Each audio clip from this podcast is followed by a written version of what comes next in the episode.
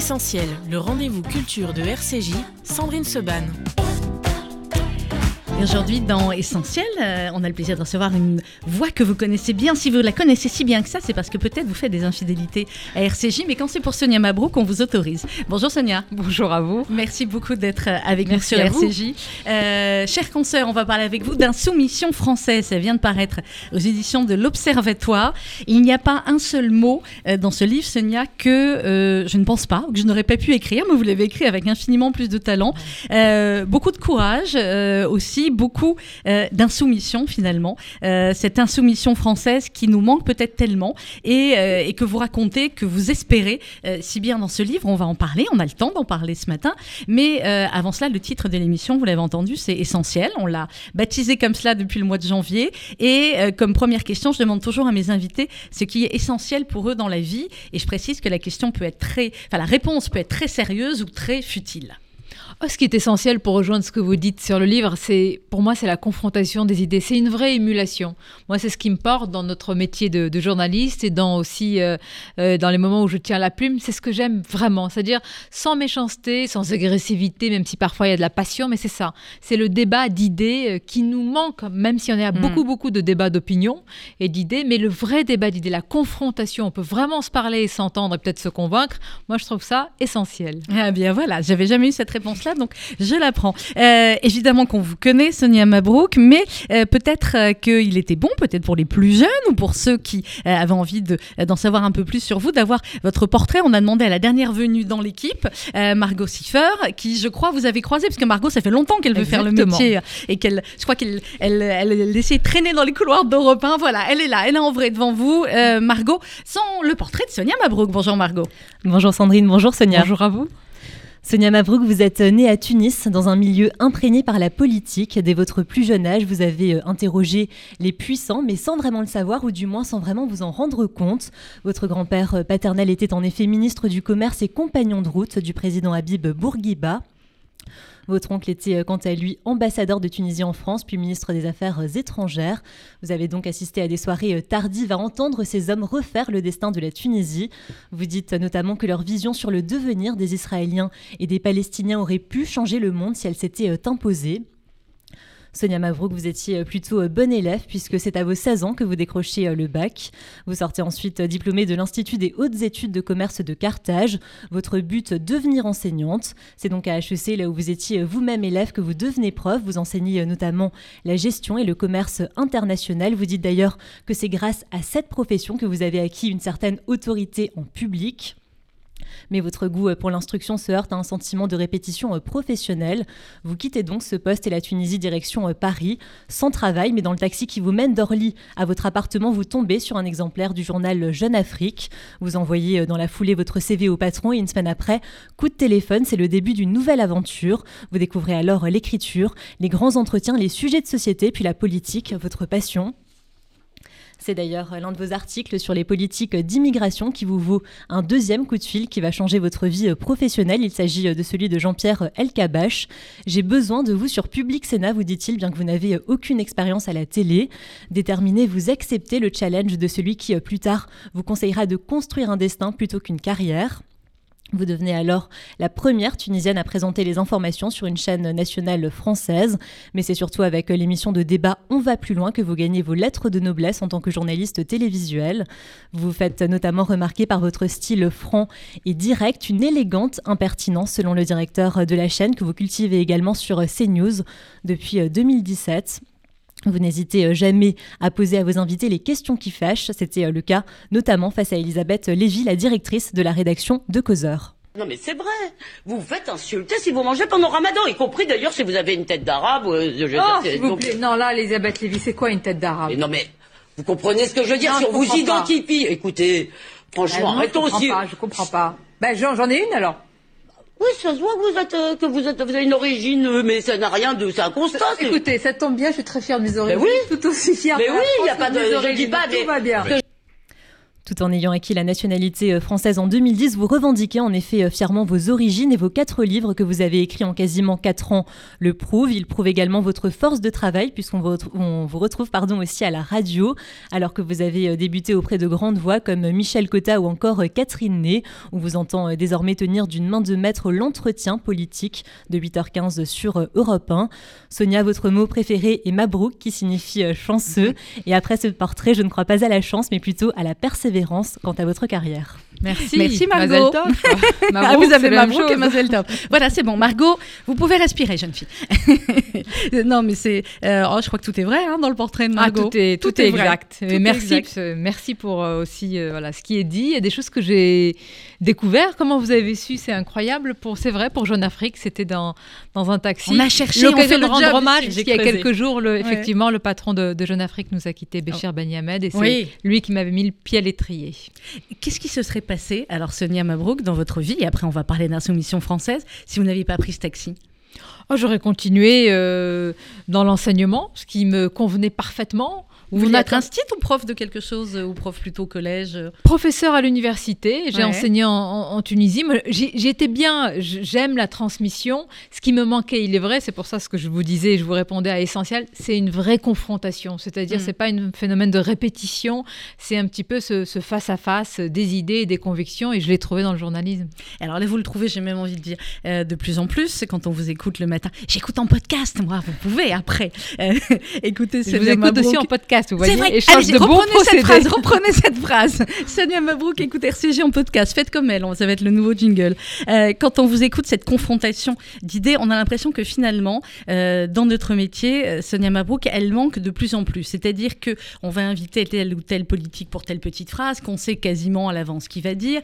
Et là où, je crois, réside aussi une partie, une petite partie du succès de, vos interviews, c'est que chez vous, ils viennent pas pour la petite phrase. Et que même s'ils sont venus euh, pour balancer cette petite phrase, vous dire autre chose, vous allez aller loin, vous allez aller justement dans le, dans le débat d'idées, dans la confrontation d'opinions, et vous n'allez pas les, lâcher, mais dans le bon sens du terme. Mais c'est exactement ça, ce que vous faites, ce qu'on essaye de, faire tous. Mais moi, c'est c'est pas masqué, j'allais dire, dans cette période, c'est vraiment bas les masques. C'est-à-dire que véritablement, l'idée, c'est pas une tribune, c'est pas juste venir et, évoquer ses idées, évoquer les, les dernières réformes, c'est expliquer véritablement et aller jusqu'au bout. Moi, j'hésite pas à pousser les invités dans leur retranchement. Parfois, c'est, on me dit que c'est trop vif, parfois même rugueux. Moi, je pense que c'est surtout honnête, honnête de part et d'autre. Je pense que l'auditeur aujourd'hui ne peut pas se contenter d'éléments de langage.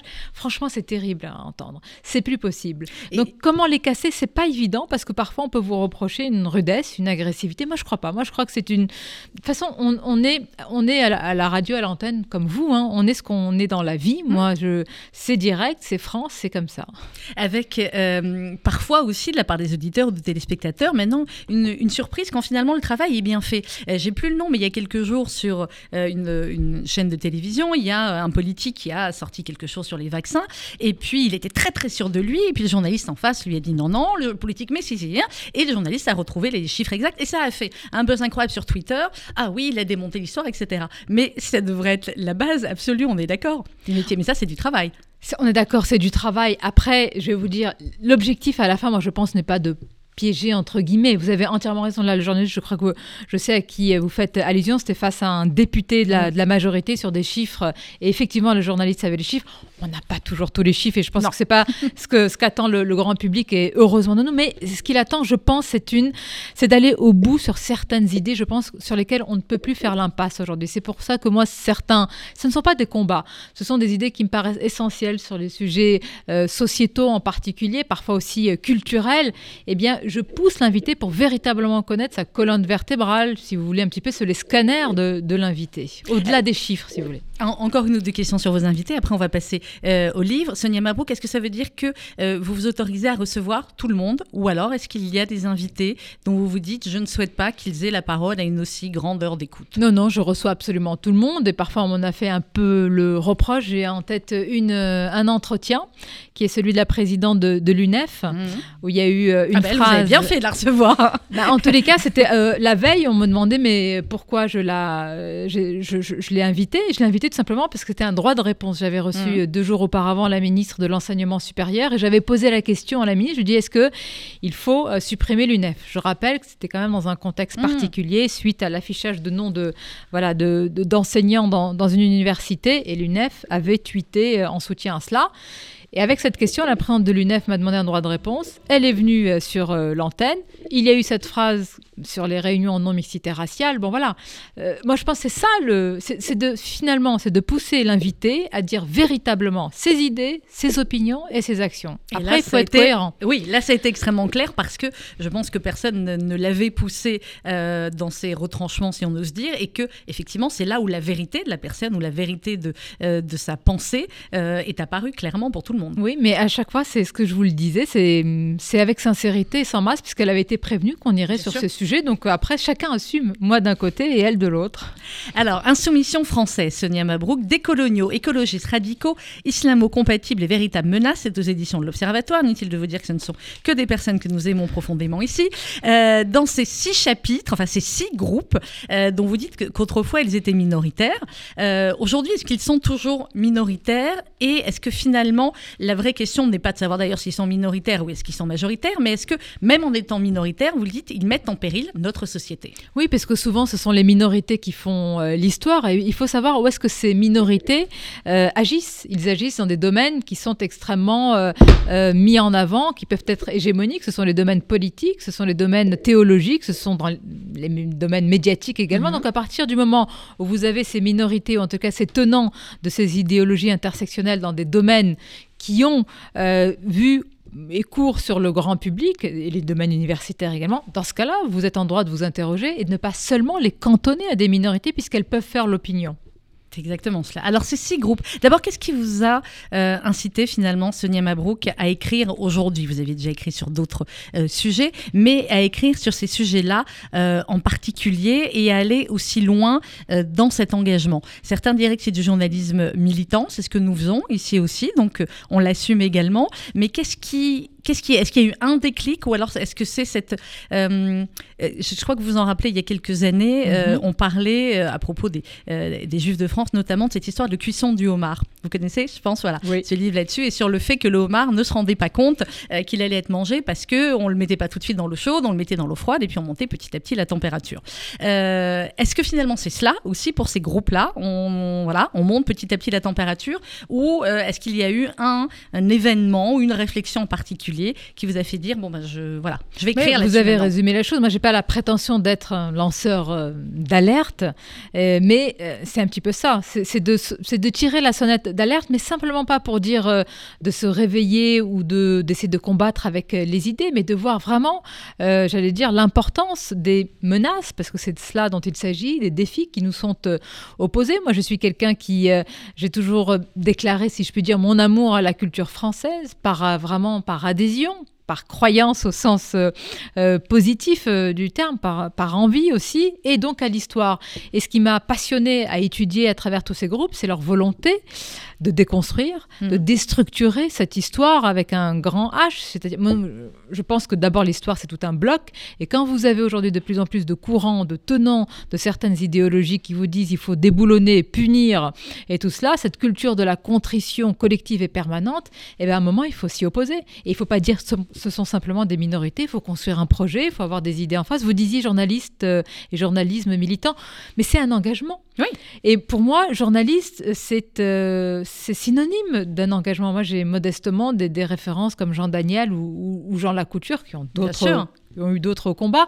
Mais je veux dire, je peux pas imaginer un journaliste totalement neutre, ça n'existe pas d'ailleurs. Je suis d'accord. Et heureusement que, c'est ce qu'on explique aux étudiants en journalisme. Je pense qu'il faut, et de plus en plus que les journalistes, enfin ceux qui ont euh, des idées, quelles qu'elles soient, alors moi j'essaye, on me dit oui mais quelle est la limite entre la, politique et puis ces idées-là? Non, moi je ne suis, pas d'accord. J'ai envie de vous dire la limite c'est qu'une fois que j'ai refermé votre livre, Sonia Mabrouk, euh, je ne sais pas pour qui vous votez. Ah bah je pense peut-être savoir pour qui vous ne votez pas, mais, mais comme nous sur cette antenne, mais je veux dire, on ne sait pas pour qui. Et c'est ça finalement l'important. Mais c'est ça le plus important. Bah, pour moi, le, journalisme est un engagement aujourd'hui. Et il ne faut pas attendre, j'aimerais qu'on n'attende plus des journalistes simplement une neutralité qui n'existe pas. On est tous subjectifs, on a tous nos convictions, mais j'aimerais que ces combats-là, qui sont pour la France, pour l'histoire, pour la culture française, soient partagées par le plus grand nombre. Alors, vous le dites dès l'avant-propos du livre, Sonia Mabrouk, nous avons collectivement une dette à l'égard de la France. Il nous est interdit de renoncer. L'heure de l'insoumission a sonné. On va pas dire du coup aux armes citoyens juste après. On dit quoi Alors, on dit bah, aux, idées, aux idées, aux idées citoyens. Insoumission, c'est pas c'est pas un appel. J'ai pas la prétention de lancer un appel. C'est un impératif social, sociétal, culturel et même, j'ose dire, civilisationnel. Vous pouvez, pouvez pas laisser aujourd'hui un poison mortifère qui est servi matin, midi et soir dans les têtes, parfois dans les universités, souvent dans les médias, infusé dans la société. Et après, vous demandez pourquoi on en est arrivé là un exemple sur les policiers, vous l'évoquez notamment ici sur cette antenne, vous avez quasiment tous les jours aujourd'hui des attaques et des policiers qui sont ciblés, des pompiers qui sont euh, ciblés, caillassés, etc. Mais pourquoi à un moment C'est pas seulement parce qu'on manque de moyens, hein ça c'est vrai sur le terrain, mais c'est parce que juste avant, il y a toute une idéologie, tout un discours que vous laissez prospérer et qui fait que le policier devient un ennemi, l'uniforme devient un ennemi. Donc après, il ne faut pas s'étonner, mais il faut résister et lutter. C'est ça l'insoumission.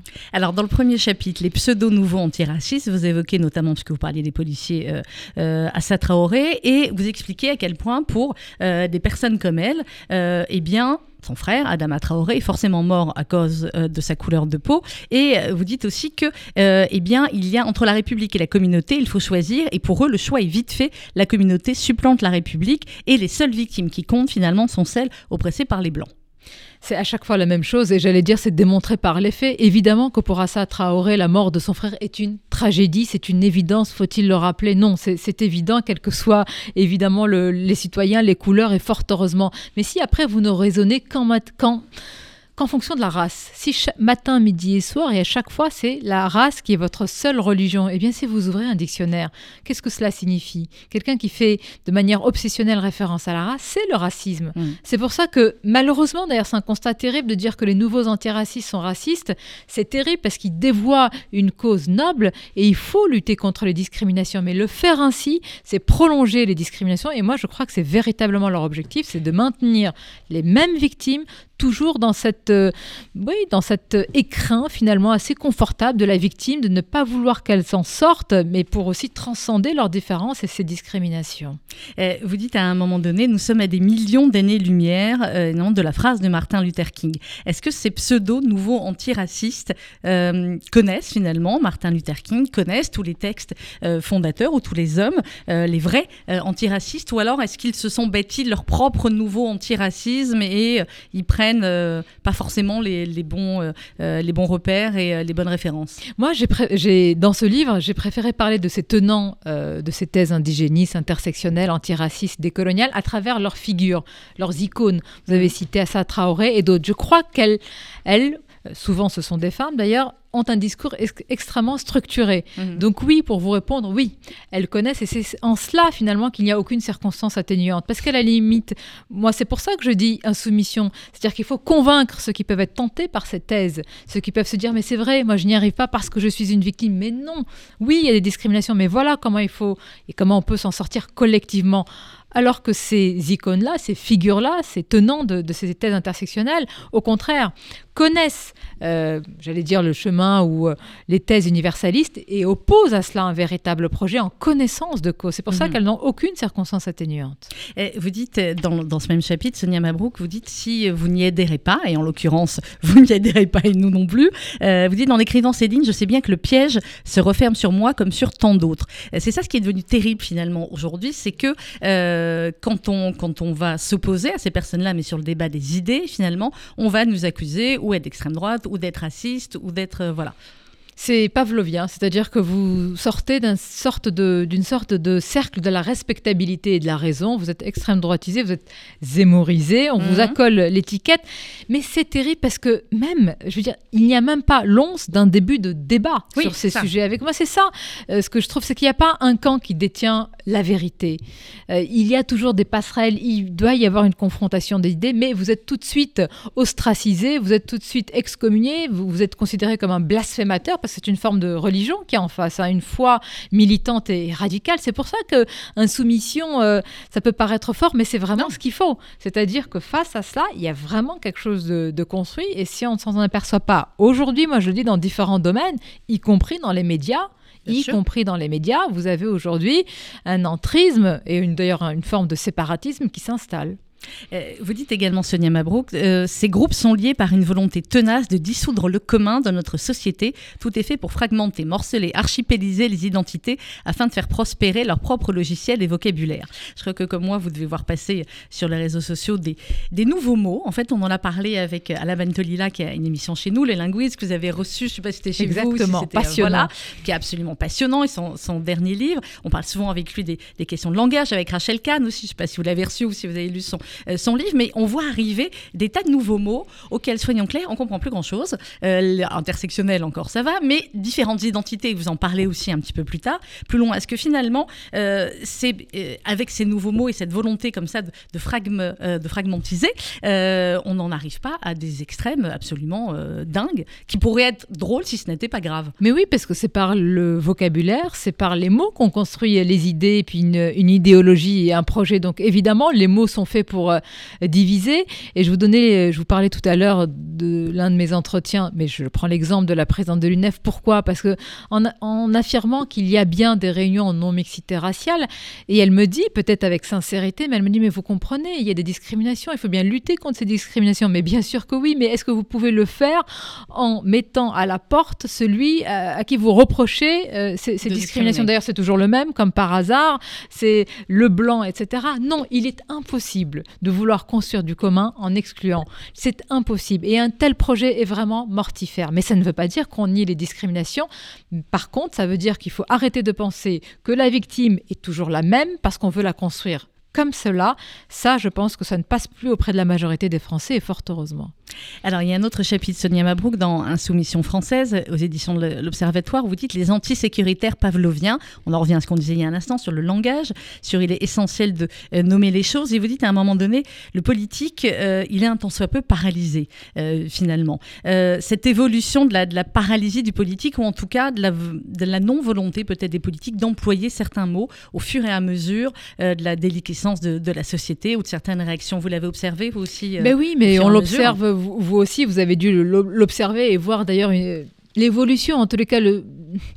c'est à géométrie variable, malheureusement, ouais. et on le dit par exemple, le, le président de la République s'exprime différemment lorsqu'il s'exprime et s'adresse euh, sur le, le, média brut et quand il parle au Figaro, c'est-à-dire sur le média brut, mais il faut lui reconnaître qu'il reprend oui. la, la, question d'un journaliste en parlant de violence policière, alors que dans le Figaro, il précise bien que selon lui, il n'y a pas de manière systémique évidemment de violence policière, mais la violence de quelques policiers. Sauf que vous l'avez dit tout à l'heure, le choix des mots est essentiel et encore plus quand il vient du sommet de l'État et on il est impossible à un président de ne pas être clair sur ces sujets-là. Donc moi, je crois que par le choix des mots, que d'avoir repris euh, la question d'un journaliste en disant violence policière, ça a été dévastateur. Parce que, un, c'est faux, et deux, bah, vous prêtez, euh, c'est une sorte, vous adhérez, en tout cas, vous donnez de l'eau, vous apportez de l'eau au moulin à ceux qui disent euh, matin, midi et soir que la police est raciste, que la police est, est violente, mais aujourd'hui, les violences quotidiennement quasiment quotidiennement sont mmh. dirigées contre les forces de l'ordre qui elles-mêmes nous protègent. Et on arrive dans un pays en France à se demander comment protéger ceux qui nous protègent, qui est terrible que, comme question. Il y a les pompiers aussi. On a, il y a ah quelques jours, c'était la journée euh, internationale des pompiers. On a les et avec un chiffre incroyable. Je crois que chaque jour, il y a, euh, je ne sais pas combien de pompiers qui sont agressés alors que, euh, voilà, qui viennent pour sauver, éteindre des feux. Enfin, la, la, la, la société française, finalement, Sonia Mabrouk, quand vous dites insoumission, ça veut dire que c'est toute la société qui doit aller vers cette euh, insoumission. Et euh, est-ce qu'il est temps maintenant? Est-ce qu'il n'est pas tard? Évidemment qu'il n'est pas trop tard, sinon vous n'auriez pas écrit. Et voilà. Mais euh, quel, quel est le timing, entre guillemets, de cette insoumission Mais écoutez, vous parlez de timing, j'avais en tête l'image d'un sablier, sablier oui, qu'il faut inverser, ça. parce qu'à oui. un moment, on, ça fait des années qu'on parle d'inversion des valeurs. Et ça fait des années que parfois on nous dit mais qu'est-ce que ça veut dire inversion des valeurs? Mais enfin, inversion des valeurs, c'est ah quand bah, là, est... eh bien, euh, le refus d'obtempérer supplante euh, le respect de l'autorité c'est voilà, c'est aussi simple que cela. Vous avez je ne sais pas combien de refus d'obtempérer euh, quotidiens. Je crois que c'est un par euh, 30 minutes ou quelque chose comme ça. Enfin, c'est incroyable. Et à, en face, il y a une répétition, malheureusement, depuis des années, du même débat un peu politique où on dit mais oui, euh, zéro impunité, vous verrez, notre main ne tremblera pas. Sauf que le problème, c'est que notre esprit tremble. La main ne tremble mmh. pas, parce qu'effectivement, la main du législateur ne fait que faire projet de loi ouais, contre projet de loi. Et moi, je crois qu'à un moment, modestement, il y a une limite, c'est-à-dire qu'à un moment, vous opposez des projets techniques, économiques, politiques à ce qui devrait être quelque chose de beaucoup plus euh, vraiment intime et une pensée, je dirais même civilisationnelle, pour dire voilà quelle est la culture à laquelle il faut adhérer. Ça ne veut pas dire qu'il y a une culture supérieure, c'est-à-dire que vous arrivez dans un pays et vous devez épouser cette culture-là. Vous ne le souhaitez pas, vous, vous avez probablement d'autres choix, mais en tous les cas, moi, je crois davantage à l'intégration qu'à l'assimilation, mais c'est un devoir aujourd'hui. Alors, je vais, je vais sauter quelques chapitres, mais on va y revenir du coup, puisque vous allez là-dessus. Euh, Sonia Mabrouk, euh, dans l'épilogue, vous parlez du, euh, du sacré comme projet. Et vous dites que finalement, on essaye de dire aussi depuis, depuis un moment sur la chrétienté et la, place finalement des chrétiens en France et sur le fait que petit à petit, eh bien, on va dire, ils se sont peut-être moins exprimés, alors que c'est la religion majoritaire en France, les racines judéo-chrétiennes de la France, les Gaulois, enfin, on va pas répéter les cours d'histoire, mais en fait, c'est ce que vous avez voulu euh, mettre en avant aussi dans l'épilogue, donc souvent ce qu'on retient aussi du livre parfois à la fin, euh, c'est sur ce réveil aussi finalement de la chrétienté en France. Mais parfois on, nous dit quand on parle de, sacré, en tout cas pour ceux qui parlent de sacré, mais c'est euh, c'est un peu théorique, mais pas du tout. Le sacré, qu'est-ce que c'est? Le sacré, c'est ce qui transcende dans tous les cas les mm. projets dont on parle, politique, un petit peu technique, etc. Pour dire à un moment, il y a une croyance commune qui n'est pas une croyance religieuse, mais qui, qui permet finalement de se dire qu'on tend tous, on s'accroche tous à ce qui est beau, à ce qui est sacré. Et pour moi, c'est la France. C'est-à-dire derrière cela, il faut euh, admettre, pour ceux pour qui c'est encore un, long chemin, pour les autres, il y a une adhésion parfois plus, plus simple, ça a été mon cas, où il y a une culture française, une histoire française, et dans cette histoire, il y a les racines judéo-chrétiennes de la France. Et moi, je le dis souvent, mais ce qui m'a toujours frappé quand je suis arrivée en France, c'est de dire, c'est un débat un peu tabou, de dire les mm. racines chrétiennes et judéo-chrétiennes, ça veut dire que vous excluez de fait une partie de la population, et pour le dire plus clairement, les Français de confession euh, musulmane. Moi, je crois que c'est tout l'inverse. Mais oui. Et qui peut parler au nom de ces personnes, de ces Français musulmans, pour dire que le fait de dire des racines chrétiennes, ça les exclut? Mais c'est faux. Eux-mêmes ont envie d'adhérer à cette même histoire, tout en gardant leur bagage culturel, cultuel et religieux, mais d'adhérer à ces valeurs-là. Écoutez, il y a un moment où je crois que ça suffit. Il faut pouvoir dire à quel pays on fait référence, on appartient sans avoir peur d'exclure. Mmh. On est d'accord. Bon, il est juif dans tout ça, Sonia Mabrouk. Ben, les juifs dans tout ça font partie évidemment de, ces racines-là, euh, judéo-chrétiennes. Moi, je suis pas.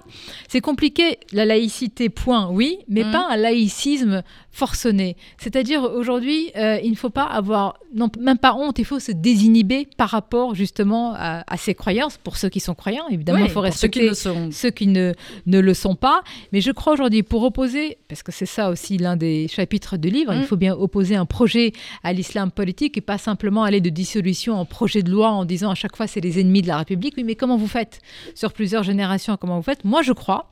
Je crois à une chrétienté désinhibé, parce qu'il ne faut pas laisser, et la nature a horreur du vide, il faut avoir une sorte d'équilibre, si vous voulez, entre des croyances, entre des communautés, sans en faire un étendard.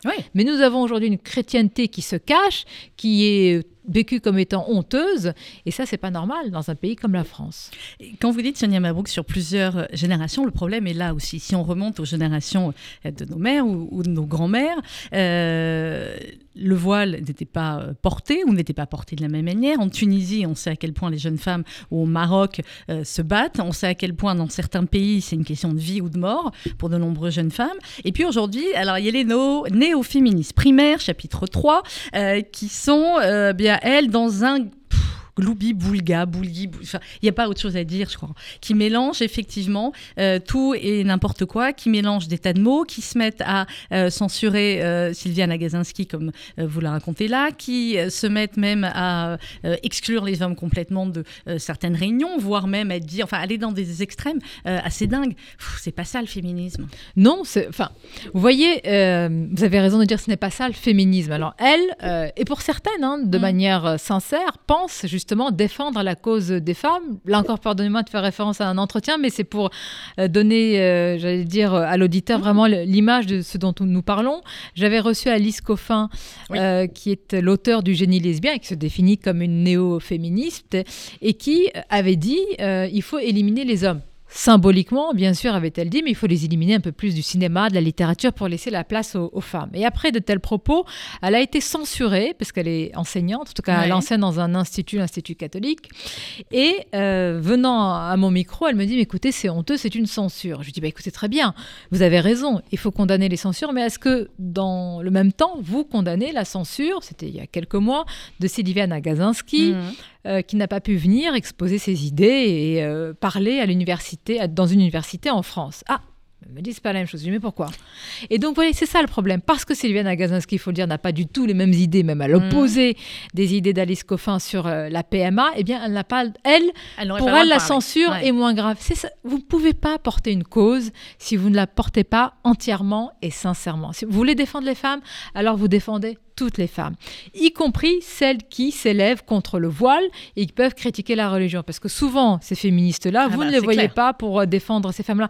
C'est en cela, si vous voulez, le combat, il est, il est faux, il sonne creux et il faut le dire.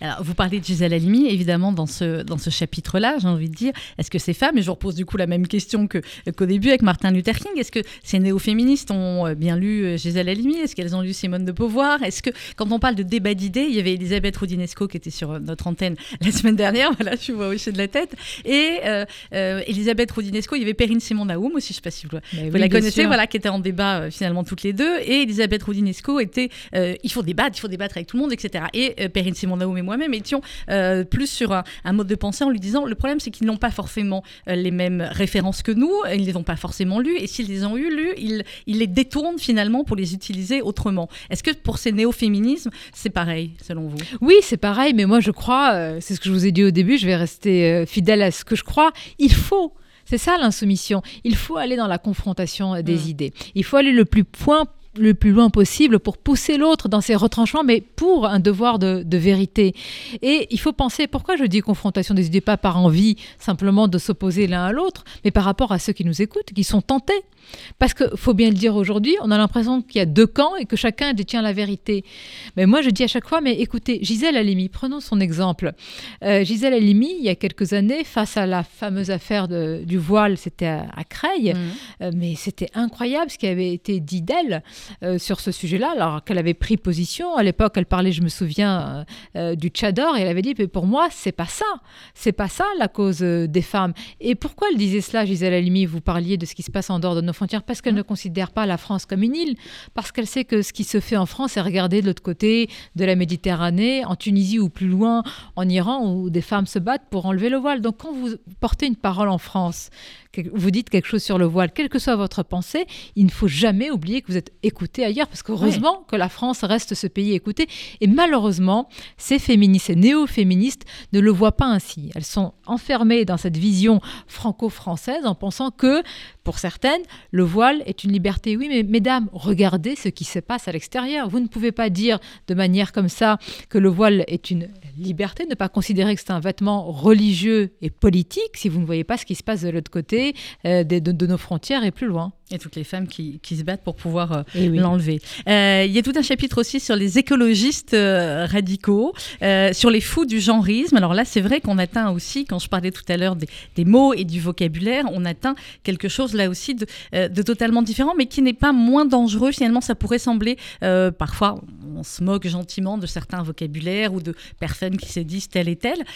c'est pas moins dangereux que, que d'autres choses, parce que là, il est question d'identité et parfois clairement aussi d'éducation. Vous parlez de Judith Butler, notamment la grande papesse américaine de, euh, la théorie du genre, euh, et, c'est dangereux ça aussi. Hein. C'est dangereux au sens où euh, quand on veut, j'allais dire, modeler une identité, quand on veut changer les paradigmes, les paramètres de ce qui fait l'altérité, de mmh. ce qui fait nos, nos différences, c'est en cela où je trouve que c'est, plus que c'est dangereux, moi je dirais que c'est vertigineux. C'est une véritable civilisation du sang enlevé, du néant, du vide. Il y a, une, il y a des aspérités, il y a des différences sexuelles. Bon, Très bien, vous voulez les gommer, vous ne savez pas si vous vous considérez comme un homme ou comme une femme. On peut totalement comprendre. Mais d'aller inventer une sorte de, euh, de nouveau critère qui est le genre, et, donc d'éliminer totalement toute différence, moi c'est ça que je trouve dangereux. C'est-à-dire qu'on ne considère plus l'autre comme différent. Et une civilisation qui ne se construit pas sur des différences, sur des aspérités, ne peut pas progresser. C'est en cela où je trouve que le débat touche à ce qu'on a de plus essentiel finalement. C'est la civilisation qui mm. peut aussi s'éteindre un jour. Vous le dites, nous ne naissons pas indéterminés, nous sommes et demeurons des êtres de culture et d'héritage. Je fais une petite digression, c'est quoi finalement alors votre, votre culture et votre héritage, Sonia Mabrouk? Moi, c'est d'abord, euh, je le disais depuis, euh, je le dis depuis toujours, depuis l'autre côté de la Méditerranée, j'ai grandi en sublimant la France. Donc moi, mon héritage, si vous voulez, et ma culture, c'est celle que je porte aujourd'hui. C'est la culture et une adhésion à une histoire que l'on voit comme un bloc, sans jamais nier les zones d'ombre, tout simplement, mais en sublimant aussi les pages lumineuses dans notre pays. Mais c'est aussi, je viens avec un bagage qui, pour moi, un bagage avec mes cultures, avec ma culture, avec mes racines tunisiennes, qui, pour moi, s'intègre parfaitement. Et c'est pour ça que le mot assimilation, même si parfois c'est un débat nuancé, moi, j'aimerais qu'on réussisse l'intégration, qu'il y ait un devoir d'intégration, parce que souvent on croit qu'on a des droits, on oublie qu'on a des devoirs. Et c'est ça le plus grand défi. Mais j'ai envie de dire, euh, c'est ce dont on, évoquait tout à l'heure en disant des, générations, euh, cette intégration, euh, ceux qui sont venus en France il y a quelques années, dans les années 70 ou 80, ou même un petit peu avant, pour la plupart du temps, ils se sont intégrés en France, ils ont travaillé, ils ont bâti leur famille, etc.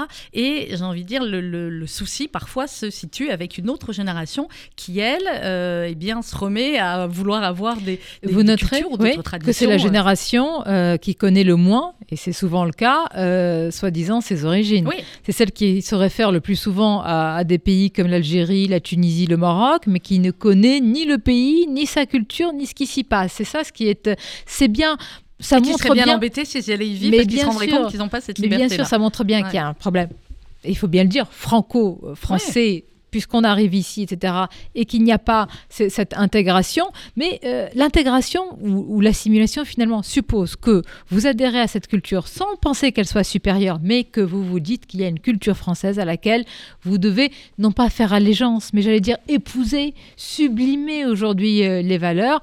Et c'est vrai qu'on a aujourd'hui plus qu'un défaut, on a un échec qui est patent et dont on est en train de répondre par des politiques ici ou là qui, semble-t-il, euh, ne sont qu'un pansement sur un bout de bois. Sonia Mabrouk, dans Insoumission française, édition de l'Observatoire, vous parlez aussi, et cette jeune femme, euh, finalement, symbolise tout ce dont on parle quasiment depuis le début de l'émission, à la fois euh, euh, sur les menaces qu'elle a subies, c'est cette jeune Mila, sa, vie, finalement, aujourd'hui, par un tweet, par quelques mots qu'elle a mis sur des réseaux sociaux, sa vie, elle a complètement basculé cette jeune femme. Quand on parlait de l'inversion de la notion de victime, là, on est en plein dedans. Oui, on est en plein dedans, et je vous disais tout à l'heure, j'aurais bien aimé voir des, néo-féministes, féministes, puisqu'elles se définissent ainsi, euh, soutenir euh, Mila, qui est euh, adolescente, jeune femme, avec des positions que parfois, évidemment, on peut considérer des mots qu'on peut considérer comme, comme très crus, comme très violents, comme très durs sur la religion. Mais encore une fois, faut-il le rappeler, le blasphème n'existe pas. Et c'est ainsi dans notre pays, c'est ainsi qu'on s'est construit, c'est ainsi que la France s'est faite. Et à partir de là, cette jeune femme a tout à fait le droit de dire ce qu'elle pense, d'interroger euh, la, religion. Il faudrait qu'elle ait un soutien, mais ça ne se décrète pas, mais au moins que euh, qu'on n'aggrave pas le phénomène de meute numérique, mais pas seulement, dont elle est la cible, puisque cette jeune femme reste aujourd'hui encore, évidemment, l'objet de différentes menaces. Alors, il y a tout un chapitre sur les euh, islamo-compatibles. Vous vous dites c'est des islamo-compatibles, c'est pas de l'islamo-gauchisme, ou alors c'est pareil ou c'est pas pareil?